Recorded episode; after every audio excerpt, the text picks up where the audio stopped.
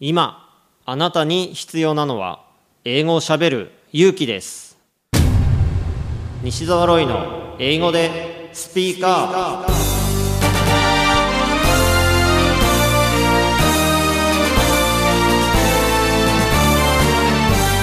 こんにちは。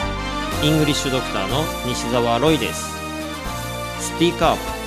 これは英語が少しくらい下手でも間違っていても大きな声でしゃべるとか堂々と意見を言うという意味です。英語は喋らないと絶対に使えるようになりません。今回も様々なレベルの英語学習者の方に英語で喋っていただきましょう。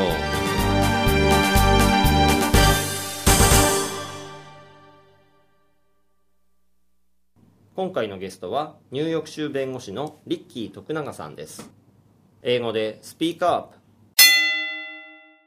Okay, so uh, let me just talk about how I spent, uh, you know, my life at high school and how I studied English at the time.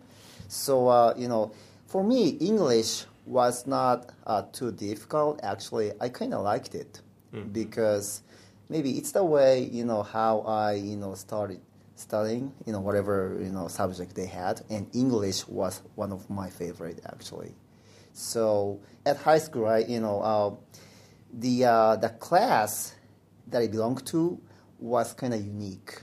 It's got about 40 students, and there are about 10 students who were, uh, you know, their parents who actually worked outside Japan. So they're like they're almost like you know kikoku shijo people. They are Japanese, but they spent uh, couple years outside Japan. So uh, they, of course, they speak English or some other, you know, uh, foreign languages.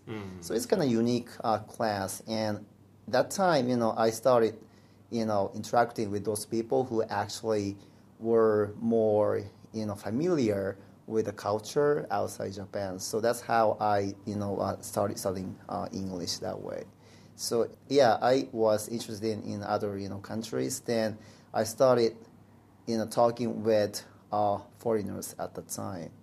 And how I did it, I started, you know, I first talked with the uh, English teacher who were kind of, what, how do they call it, the assistant English teacher? Yeah, ALT. ALT, yeah, exactly, yes. Yeah, uh, ALT was my favorite friend actually at, uh, at the high school. So uh, at that time, yeah, I started uh, talking in English. Then I made friends even outside high school. Uh, for example, at the time, I liked studying some other languages like Arabic. Arabic. Yes. And I even went to some, you know, uh, restaurants where, you know, they serve Arabic foods, and there are many, you know, people from Egypt or other countries, and just started talking English, and they they liked me a lot. They invited me for their party or something. Then, yeah, uh, they were surprised that I spoke English because I was just a high school student. They were kind of so impressed. Yes.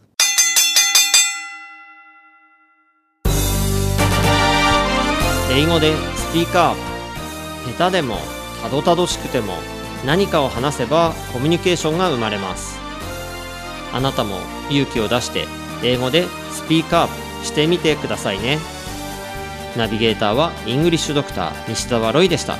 バイバイ。